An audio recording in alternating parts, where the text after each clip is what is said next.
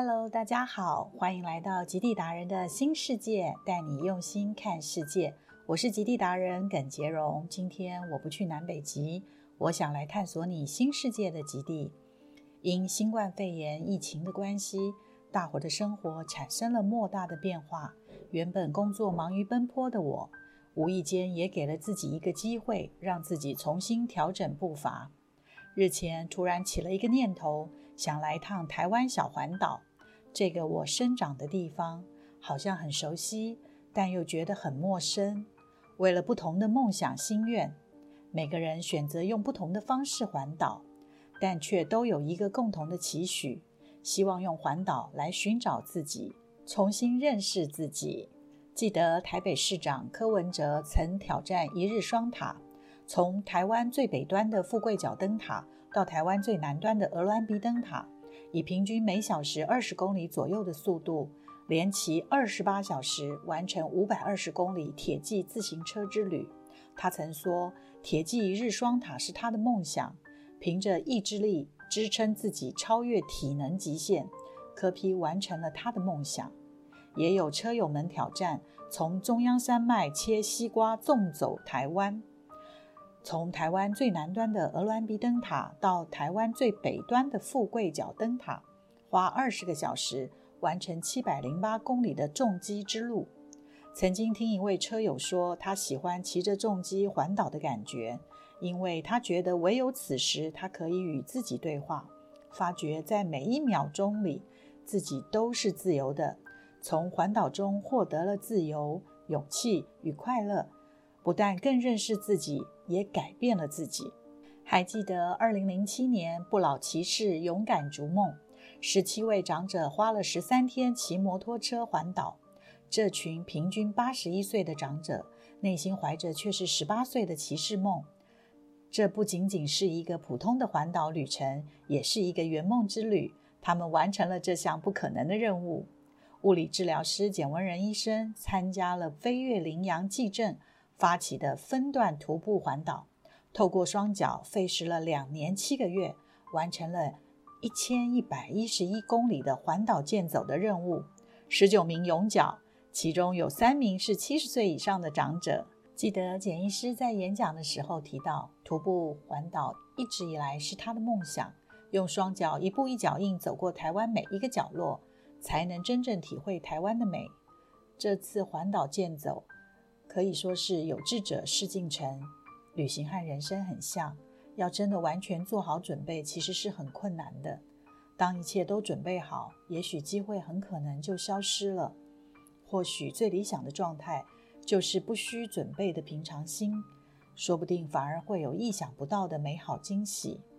而在我的人生旅途上一路走来，我的性格总让我没有太多犹豫的往前冲，而南极也教会我。不论是人生和梦想，都需要一点这样的勇敢和冲动。于是就毫无计划、临时起意的说走就走，约了几个好朋友，开车来一趟四天三夜的环岛，以花东为主要景点，从台北出发，走苏花改来到花莲，亲自来到传说中的清水断崖，接着来到泰鲁阁国家公园，抵达台东池上，漫步在博朗大道上，观看金针花海。在南下高雄，沿着西海岸，通过台南、台中，一路往北，回到温暖的家。当行程走到泰鲁阁国家公园，就让我想起小时候的回忆。泰鲁阁的文山绿水栈道纵走，记得那是年轻时和同学报名参加救国团的青年自强活动，但那已是多年前的记忆了。当时年少，可是健步如飞呢。现今的文山绿水栈道，由文山沿着河谷。往南走到绿水，步道长约五点五公里，大约需花费五小时左右才能走完全程。沿途山坡陡峭，风景很美，有时一个转角可眺望中部横贯公路，或是泰鲁阁峡谷。几年前，我们也办过带国际友人到花莲，来一趟花东自行车之旅，一边骑车一边欣赏泰鲁阁国家公园风景区的美景。像似飞奔在峡谷之上，悠然自得。外国友人都竖起大拇指，啧啧称奇。接着来到了台东，真的让我见识到了台东独有的美景，金针花海。平时喝的金针排骨汤，那一根根看起来干干的金针，没想到它的花海是如此的迷人。这天起个大早，攻向六十担山。朋友说，金针花只开花一天，从日出开到日落，所以要一大早去看。难怪金针花的花名叫做 Day Lily，让我好期待看到这美丽动人的一日美人。车子蜿蜒往上爬坡。睁开眼睛那一刻，眼前黄澄澄的一片金针花海，超乎想象的美。当阳光洒在这片花海上，金针花在微风中轻轻摇摆着，宛若层层的波浪。登高向下俯瞰，犹如置身在欧洲。一片绿野小屋，像是小瑞士。而金针花的别名更是令人陶醉——忘忧草。这里真是一个令人忘记忧愁的人间仙境。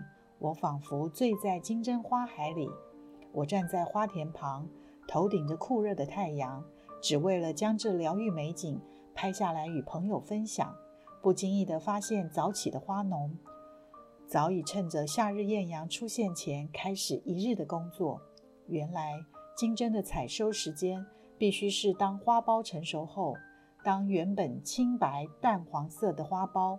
成熟后，色泽会变为金黄橙红色，才能采收。而成熟的花苞为期只有一天，到了隔天清晨，太阳一出来，成熟的花苞就会绽放。开了花的金针就不能做成我们食用的金针，所以采农们得抓紧时间，顶着酷热采收，要不然金针就失去了经济价值。眼前这片美丽的金针花海，是政府为了推广观光。推动不采收金针留花补助政策，方能留给旅人和摄影师美丽的景色。但对于靠采收金针为生的农人来说，却是美丽与哀愁的揪心。来到台东，步调不知不觉地放慢，面对大海，看着海的各种不同表情，整个心情都随之轻松起来。这让我想起南极的海，以及船长对我说的一段话。记得我在《恋恋南极》这本书中提到，每一道波纹都是海的表情，越是凶猛的浪，越是要温柔的避开，就跟对待情人的道理是一样的。我会心的笑了，原来大海就是船长的情人，所以就算是在凶险激昂的浪涛，他都能安心又镇定的带我们航行通过，因为大海再暴烈的海象，在他眼里。都能直视那起伏多情的核心，然后用最温柔的姿态避开浪头，继续航行。望着台东的大海，我竟然舍不得离开，耳边像似听到了大海在呼唤着。随后又搭船前往蓝屿跳岛一下，约两个半小时的航程，抵达离岛的蓝屿。这里像似世外桃源，天是那么的蓝。生活是那么的淳朴，雕刻精致的拼板舟，半穴居的传统地下屋，巧遇正在练习头发舞的女子们。当眼前这幅画构成最经典的蓝雨风情，这一切的巧遇皆起于随心随性的不期而遇。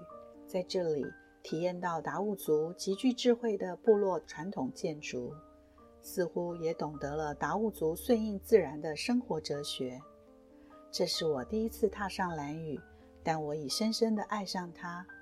它将自然与人文保存了那么原始，至今偶尔仍会想起蓝雨的大海、阳光、星空。即使坐在海边一角发呆，都是一种享受。这是我记忆中海洋带给我的感动。旅行，我喜欢随性。这次的小环岛让我更贴近台湾的土地。虽然只不过是人生中微不足道的四天而已，但在行旅的过程中，透过 NLP 教我们运用五感，包括视觉、听觉、触觉、味觉、嗅觉等，发现原本我自以为已经很了解的土地，却在这趟随性的环岛旅程中，一路上不断有新的发现，处处都蕴藏着令人感动的因子。难怪有人说环岛可以翻转人生。可以重新展开第二人生。一个人拎着背包说走就走，或是两三好友结伴同行，都有不同的乐趣、不同的享受。当我们凡事都带着目的性，无形中我们会将自己绑住；但若我们凡事带着接受性，我们会变得较有弹性，较能变通。旅行也是一样，就像是禅卡中顺着流走，going with the flow。图卡上画了一个人躺在水上，感觉他很放松、很自在的在水里，任由流水带领到流水想要去的地方。不稳定的流水意味着我们不知道未来会发生什么事，但能轻松地躺在水面上顺着流走，意味着他能放松地迎向种种的未知。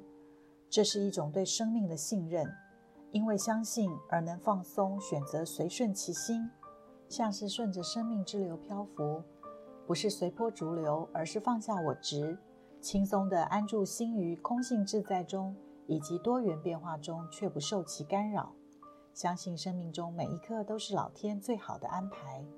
记得那年在武当山巧遇潜心修行的得道高人贾爷，他独守太子洞二十多年。我们有幸听到贾爷开示，他特别提到老子《道德经》的核心：上善若水，水善利万物而不争。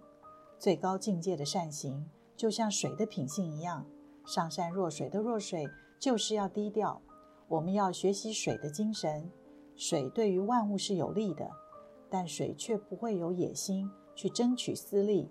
相反的，它还能自在地处于大家所嫌弃厌恶的低劣环境。像水的修养，可说是接近于所谓得道了。贾爷说：“我的一生没什么贡献，我的微笑就是贡献。”我看着微笑的贾爷，心想：这应该就是上善若水的境界吧。当我们面对挑战和困难时，千万不要以硬碰硬，那样只会让自己撞得粉身碎骨。要学习像水一样，以柔软去面对水中的岩石，凡事就能迎刃而解，顺利地抵达下一站。顺着流走，不是要我们放弃，而是要学习一种了悟，放下后的自在。每次的旅行，总让我有些醒思。与其说为了拍照而来，我倒觉得我是来听故事的。用心聆听大自然要告诉我的故事，我好将他们的故事深深地留在我心里，再娓娓的道出与好朋友们分享。听别人诉说心路历程与故事是种享受与感动。你是否也有你的故事呢？愿意和我分享吗？今天就和大家聊到这里，谢谢大家的收听。别忘了订阅频道、五星好评并推荐留言，让更多的朋友听到我的节目。我也会亲自在节目里回复你哦。我是杰荣，我们下次再见喽，拜拜。